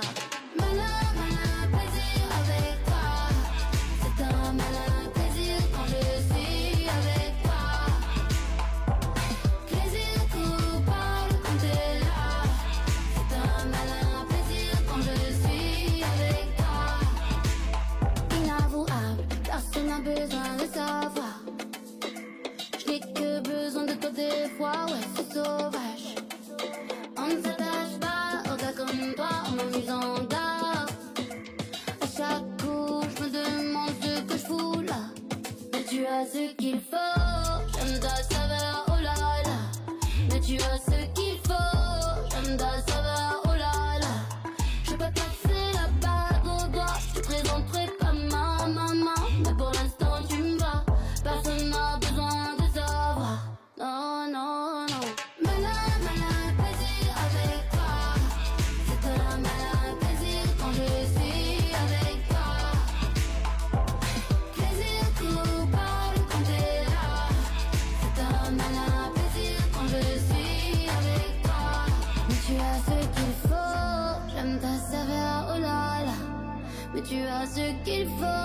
j'aime ta saveur, oh là là. Je te passerai pas la bague au doigt, je te présenterai pas ma maman. Mais pour l'instant, tu me verras, personne n'a besoin de savoir. Malin, malin,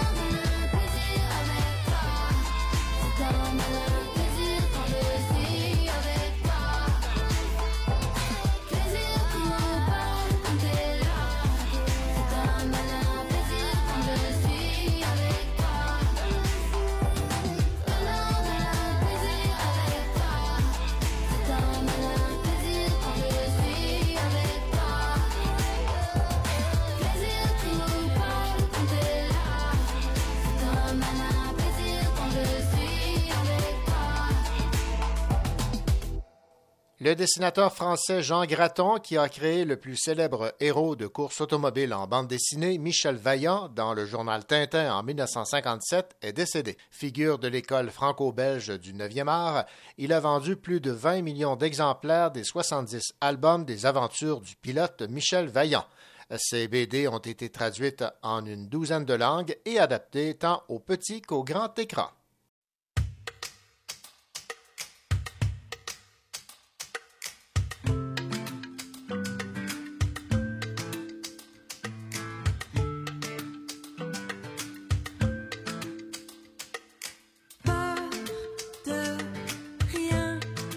Première fois. Je suis bien avec ou sans roi. Plus jamais je ne serai proie. Désormais, je serai moi.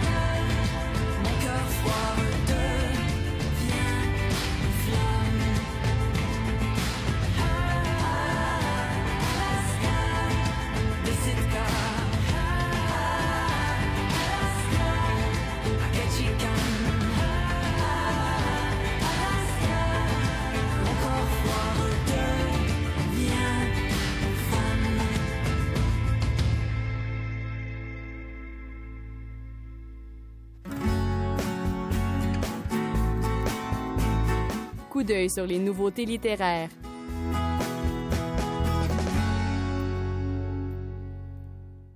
Un premier livre pour l'auteur-compositeur-interprète Tire le Coyote. Benoît Pinette signe un recueil de poésie intitulé La mémoire est une corde de bois d'allumage. Écoutons Mylène Bouchard, directrice littéraire, nous en parler. Oui, un recueil, un premier livre aussi, premier recueil de poésie pour euh, ben, celui qu'on qu'on connaît euh, comme euh, Tire le Coyote, donc de le- l'auteur-compositeur-interprète. On est dans, dans les mêmes thèmes aussi qu'on connaît de, de ces chansons, donc euh, l'enfance, le temps, l'avenir, euh, l'éternité, euh, l'amour aussi. On reconnaît, on va reconnaître les gens qui sont déjà fans de Tire le Coyote, de Benoît Pinette, donc vont reconnaître sa voix, sa sensibilité. Il y a aussi euh, une belle manière toujours d'entrer dans, dans la douleur, si je peux dire. Puis euh, en- ensuite, il revient, il remonte, euh, il remonte souvent de- des profondeurs avec quelque chose de beau, avec quelque chose de, de lumineux. Donc ici, euh, tu sais, on le voit retourner dans des dans des souvenirs d'enfance, dans son dans ce qu'il a forgé comme euh, comme adulte, aussi comme père. Donc aussi une réflexion sur euh, sur la paternité à travers ça, sur qu'est-ce que lui a envie de, de laisser derrière lui à ses enfants. Donc, euh, un magnifique texte vraiment avec des belles, des, des images très très fortes, des belles perles euh, très inspirées euh, par euh, Tire le Coyote. Donc, Benoît Pinette, ça va faire jaser beaucoup, puis euh, c'est à surveiller bien sûr. C'était Mylène Bouchard des éditions de La Peuplade qui parlait de ce recueil de poésie de Benoît Pinette alias Tire le Coyote. La mémoire est une corde de bois d'allumage, nouvellement arrivée en librairie.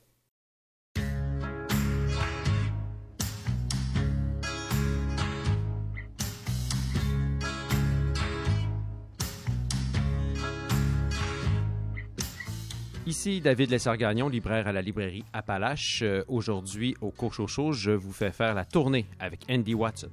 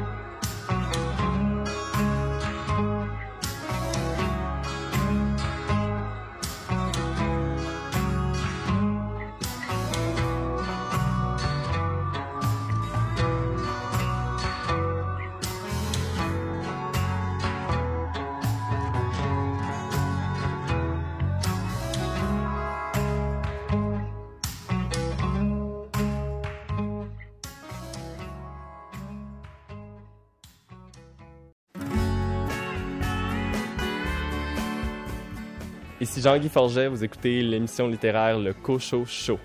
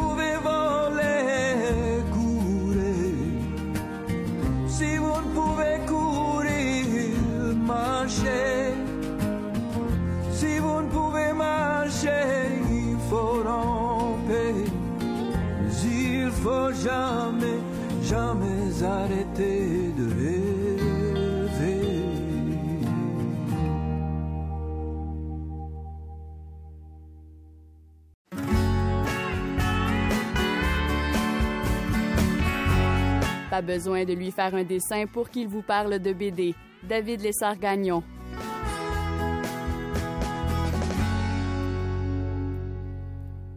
David Lessard-Gagnon, bien le bonjour. Bonjour René. David, on va faire une tournée avec vous parce que vous allez nous parler d'une bande dessinée publiée aux éditions Ça et là, une maison d'édition d'ailleurs que je ne connaissais pas. Et euh, c'est de Andy Watson. Et le titre de cette bande dessinée, d'où euh, cette euh, introduction, La tournée.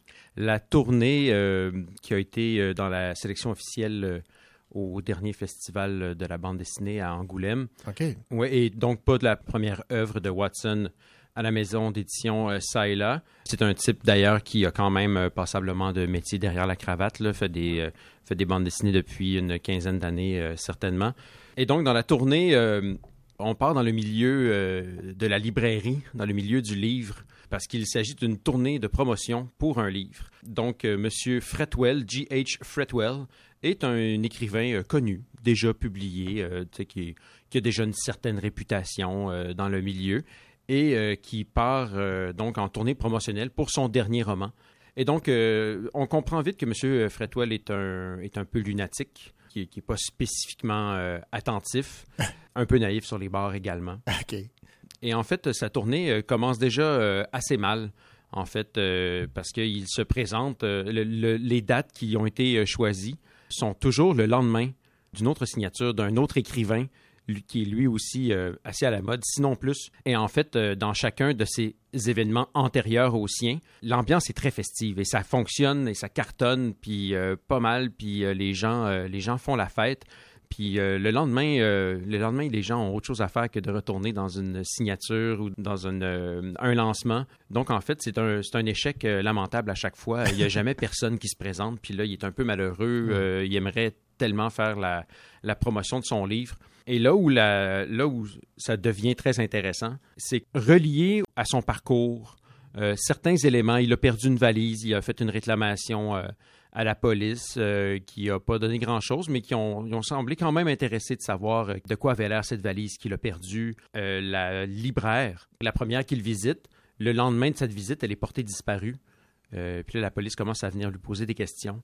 Et euh, il se trouve apparemment, de manière circonstancielle, mêlé à une histoire, une sordide histoire de disparition, euh, voire euh, de meurtre. Et lui vit ça d'une manière tout à fait, tout à fait justement lunatique et naïve. Hein? Puis ne semble pas s'inquiéter outre mesure du fait que la police vienne lui poser des questions à plusieurs reprises. Il n'a qu'un objectif en tête, Fretwell, et c'est la réussite de sa tournée. Puis malgré tout, ben ça marche pas très très bien. C'est un type intelligent quand même, mais il va finir par se rendre compte que, que quelque chose ne tourne pas rond. Puis euh, d'une certaine manière, et d'une manière complètement folle, euh, vraiment comme embrasser cette histoire-là euh, qui lui arrive plutôt que d'être lunatique. Bref, c'est super, super, super le fun. On est dans un, dans un humour euh, british qui tourne autour de l'absurde, situationnel. là. Tout, Mhm. est, tout est sur les conventions, les choses qu'on qu'on vit socialement, les rapports qu'on a là, en tant que concitoyen. Donc, euh, tout un humour là, de décalage euh, qui se passe là-dessus, avec des accents kafkaïens. Ça prend quand même un certain temps. Là. Il y a une machination. Puis euh, cette machination-là, mêlée à l'absurde, nous donne une saveur tout à fait intéressante. Le trait est... c'est une BD en donc euh, simple noir et blanc. Ouais. Le trait est somme toute simple. Le visage de Fretwell, euh, avec euh, portant une certaine inexpressivité, est omniprésent dans ce qu'on voit. Donc le dessin peut nous sembler euh, simpliste d'une certaine manière. Par rapport à ça, moi, je dirais deux choses. On dirait en fait que à force de nous représenter quelque chose avec des micro-variations, puis justement cette espèce de, de non-expressivité béate du personnage, même s'il y en a des émotions là, parfois qui sont euh, explicites sur son visage. Je trouve que ça, justement, ça donne beaucoup de finesse puis beaucoup de nuances en fait à ce jeu d'expression-là, Mhm. qui est vraiment euh, sur des micro-variations. Et d'autre part, ça s'installe aussi en décalage avec les décors qui euh, sont parfois, euh, ma foi, extrêmement détaillés. Quand on est dans une librairie, là, on voit bien là, chaque, chaque livre est là avec des petits détails. Mhm. Il y a donc quand même une, une- une minutie puis une, une certaine prouesse graphique dans le truc, même si, bon, tu sais, c'est sûr que c'est pas euh, la grande force, là, c'est vraiment euh, cet humour qui est la grande force de ce récit-là. Je vais vous laisser découvrir, en fait, comment ça se termine pour, euh, pour notre personnage d'écrivain. Mhm. Voilà, j'espère que ça pique votre curiosité, puis elle sera amplement récompensée. La tournée de Andy Watson aux éditions Ça et là. Merci beaucoup, David Lessard-Gagnon. Ça m'a fait plaisir. Merci, René.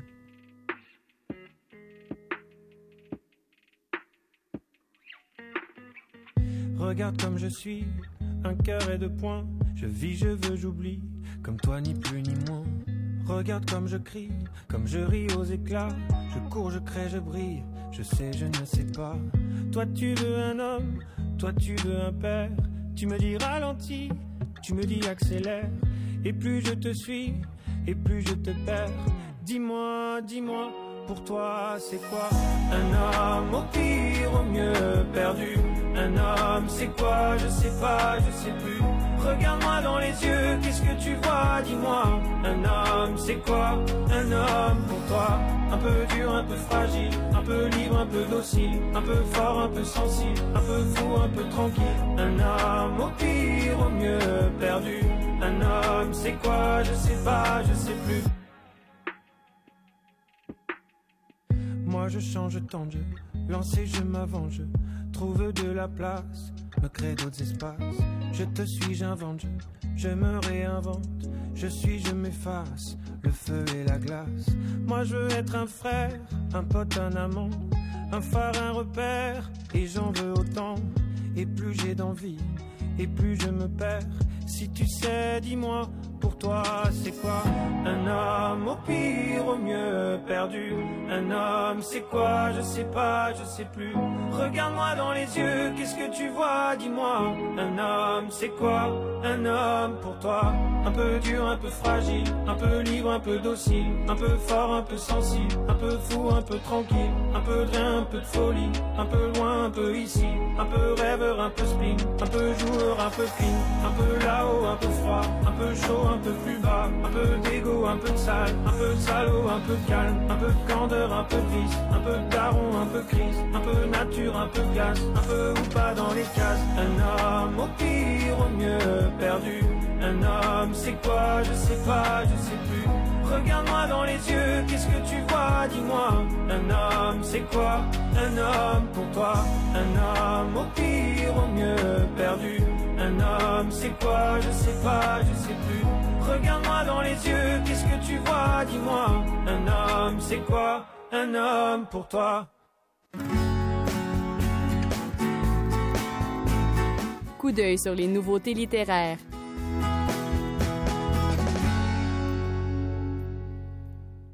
La reconstruction du paradis est le nouveau titre de l'auteur Robert Lalonde publié aux éditions du Boréal. Écoutons Jean Bernier nous en parler. Robert Lalonde avait construit avec sa compagne euh, une maison un peu plus proche de Montréal, à Saint-Cécile de Milton, où il écrivait, il gardait tous ses livres, il gardait ses tableaux parce que c'est quelqu'un qui peint également les tableaux de son père. Donc c'était une maison refuge pour lui centrale dans sa vie, dans sa vie d'écrivain. Le lendemain de Noël 2018, la maison passée au feu complètement. Euh, perte totale. Et ça, c'est vrai, c'est fondé sur euh, un fait vrai de, la vie de Robert Lalonde. Il s'est retrouvé euh, avec sa compagne, tout seul dans la neige, pas de voisins, personne, tandis que la maison était réduite en cendres en pleine nuit d'hiver.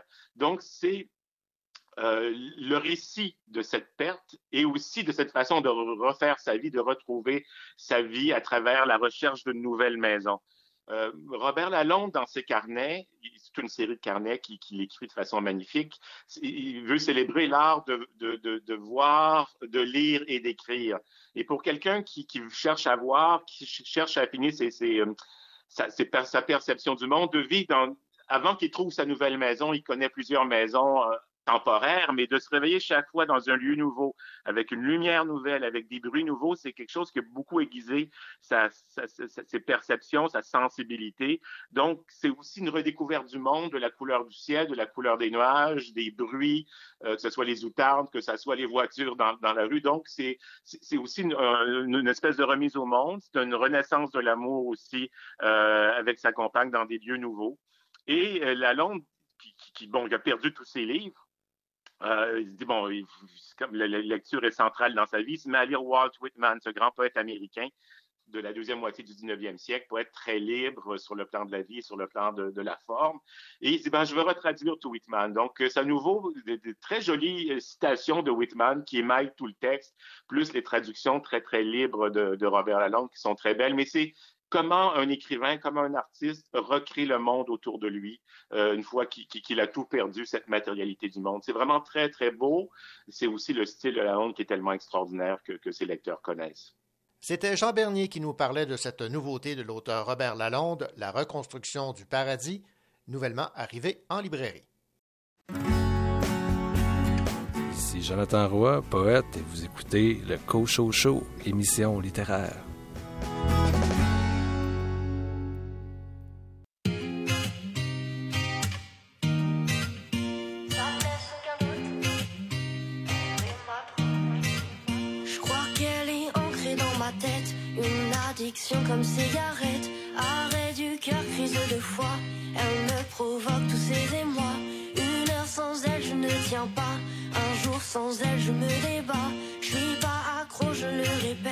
Pourtant, je n'en laisse aucune miette. Ça ne laisse aucun doute. Elle est ma drogue. Ça ne laisse aucun doute. Elle est ma drogue. J'en tremble rien qu'en y pensant. C'est bien pire en la consommant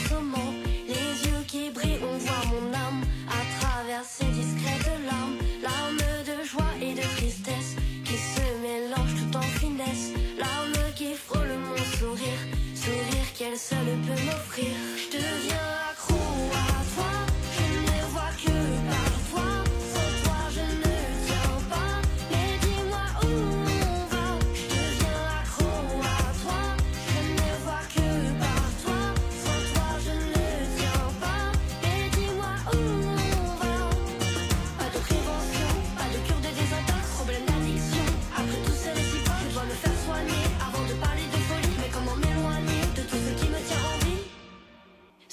Laisse aucun doute. Elle est ma drogue. Ça ne laisse aucun doute. Elle est ma drogue. Si je la perds, je pars avec. Encore le mégot dans le bec. Une illusion comme fumée. Fumée empêche de respirer. Pourtant mon cœur crie douleur. Et mes poumons sont amateurs. Combien de temps vais-je tenir? Sans elle, je ne peux que souffrir. Ça ne laisse aucun doute. Ma drogue. Ça ne laisse aucun doute. Elle est ma drogue.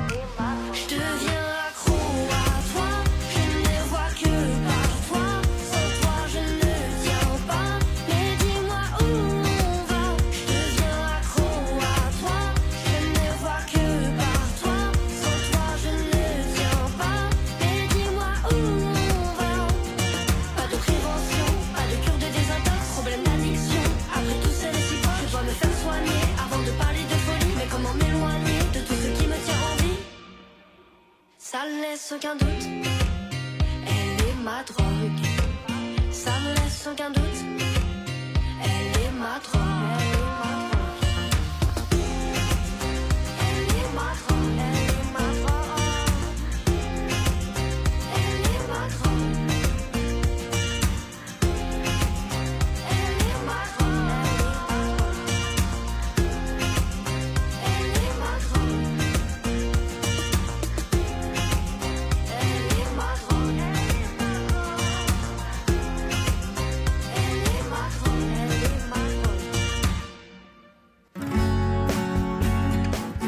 Sylvain Descours de la librairie Appalache. Vous écoutez le Cocho Show.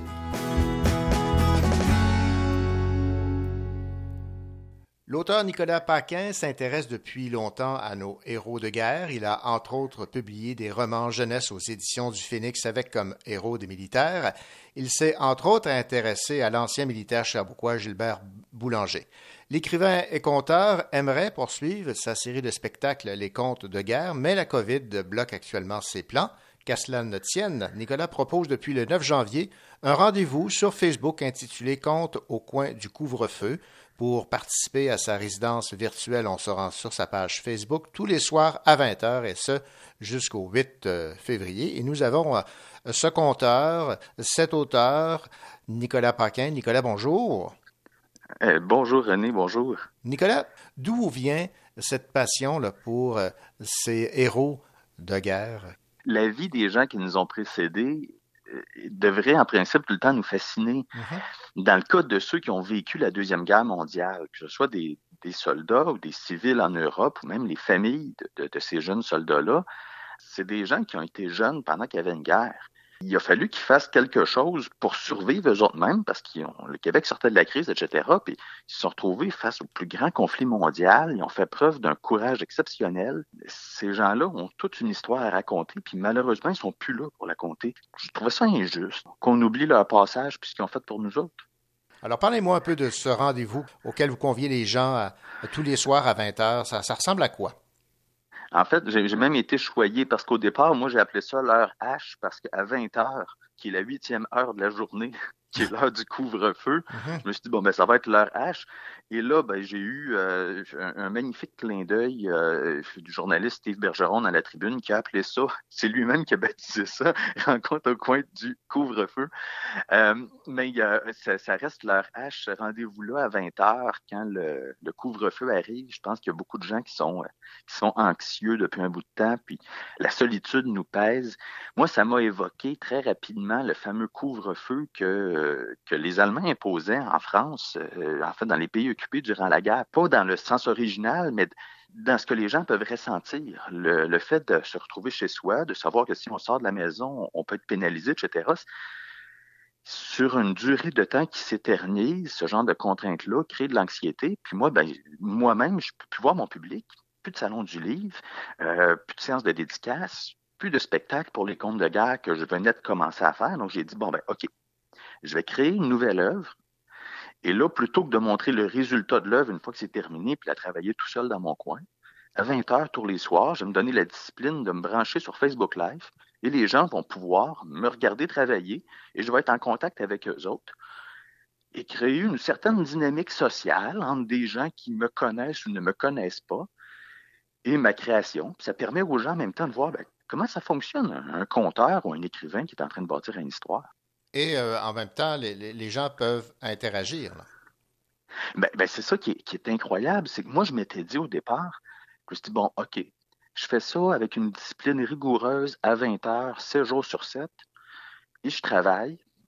Puis s'il y a deux, trois personnes qui se branchent, puis que ça leur fait du bien, puis que ça sauve quelqu'un peut-être d'une situation embêtante, euh, du genre, euh, du genre d'un signal de détresse, ben, je me dis, je vais avoir fait quelque chose. Mais là, ce qui s'est installé depuis, euh, ben, de- depuis 15 jours déjà, en fait, au moment où on se parle, euh, c'est que il y a toujours 20, 30, 35 personnes qui se branchent. Pas tous des gens que je connais, évidemment. Et les gens échangent entre eux. C'est devenu un rendez-vous pour des gens aux quatre coins du Québec, puis même en France. Il y a des gens qui se couchent à 2 heures du matin pour suivre ça. Ouais, OK. Et, là, ben, les gens échangent avec moi entre eux, puis ils se créent des contacts, puis il y a comme une, euh, une dynamique qui s'est créée, puis c'est, pour moi, c'est valorisant, parce que je me dis, OK, je suis vraiment, j'ai un contact super humain, super social euh, à 20 heures tous les soirs, mais je pense que ça fait du bien aux gens qui embarquent aussi. Bon, là, vous euh, continuez dans cette tradition de nous faire découvrir ces héros de guerre. là. Ouais, au tout départ, je m'étais dit, je vais travailler sur l'histoire d'un gars qui s'appelait Jean-Charles Labrec et qui venait de Saint-Casimir, dans la région de Portneuf. Euh, moi, ma famille est originaire de là, donc je me suis dit, OK, à un moment donné, il va falloir que je fasse un- une histoire sur quelqu'un qui vient de là. Et je me suis aperçu bien vite que lui, son destin, c'était celui d'un bombardier durant la guerre qui s'est écrasé avec euh, tout l'équipage à son bord. Et le pilote euh, de ce bombardier-là, c'était un gars qui s'appelait Jean-Marie Desmarais et qui était originaire de Sherbrooke. Alors là, ben, évidemment, euh, je me dit, ben, là, il faut que je parle de Jean-Marie. Et là, on a fait le portrait de chacun des membres de l'équipage. Et là, je suis en train de bâtir leur histoire. Je vais essayer de pouvoir représenter dans l'esprit du spectateur ou du lecteur éventuellement, ça a été quoi les dernières heures de vie de ces gars-là? Puis eux autres n'avaient pas dans la tête qu'ils s'en allaient mourir. Leur avion n'a même pas eu le temps d'être abattu par l'ennemi. L'avion s'est écrasé de façon mystérieuse une minute et demie après le décollage. C'est un beau défi. Ben oui, c'est un très, très beau défi. On rappelle donc euh, que les gens peuvent se rendre euh, sur votre page euh, Facebook, Nicolas Paquin, pour écouter ses contes au coin du couvre-feu. On va remercier le journaliste Steve Bergeron qui vous a inspiré pour le titre de ce rendez-vous ou leur H, si vous préférez. Et euh, on va se laisser avec un, un extrait là d'une de vos prestations, question que les gens aient euh, une, une idée. Merci beaucoup, euh, Nicolas Paquin. Merci beaucoup, René. Ce soir, j'imagine, s'il y a quelques personnes qui se joignent à nous et qui se disent OK, qu'est-ce qui se passe? Comment ça se fait qu'il y a un gars qui tourne sur sa chaise puis qui tape sur un tambour et qui lit des phrases bizarres? Ben, c'est parce qu'on est à l'heure H. L'heure H à 20 heures. Tous les soirs, j'ai décidé de faire ça, euh, en tout cas pour, euh, pour un petit bout de temps hein, quand même, euh, dans un objectif d'abord et avant tout, tout à fait avoué, de ne pas se laisser tout seul à partir de 20 heures au moment où le couvre-feu commence, en ayant euh, la compagnie, en étant là, puis en pouvant échanger. Mais l'idée, c'est de faire une résidence de création virtuelle. Et là, là, là, vraiment, il va falloir que je fasse comprendre que lui, ce qu'il a envie, là, c'est de partir à l'aventure, mais la guerre, c'est plus une aventure pour lui. Et puis en plus, là, il a le vertige, puis il va être pogné dans la coupole en dessous. Non, mais tu sais, quand t'as pas envie de faire quelque chose, là, hein? C'est comme ça qu'il file, le gars, là. Oui, je parle de Maurice, ouais. Un qui est là, là, pis ça y tente pas. Eh bien voilà, c'est ainsi que se termine cet autre rendez-vous littéraire. Ici René Cochot, au nom de toute l'équipe, nous vous souhaitons une belle semaine, de belles lectures et surtout nous vous remercions d'être fidèles au rendez-vous. Allez, au revoir.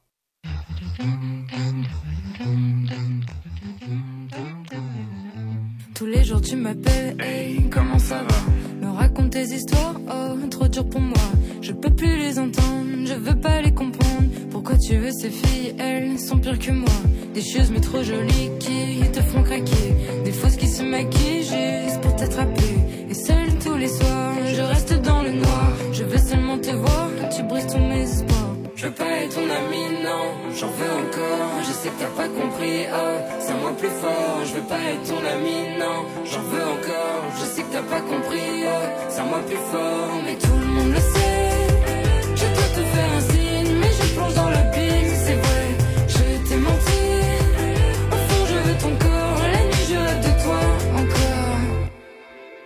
Si je couche avec des mecs, c'est pour te tester. Si je flirte à droite, à gauche, oui, c'est calculé. Je sais, c'est dérisoire, mais je sais plus quoi faire. Tu penses toujours à moi, mais juste pour boire un verre. Je peux pas le cacher, mais je veux plus montrer. Toutes les envies qui montent en moi à chaque soirée. Et seul tous les soirs, je reste dans le noir. Je veux seulement te voir, tu brises tous mes espoirs. J'attends. Mon jour, mon heure mon moment. J'attends.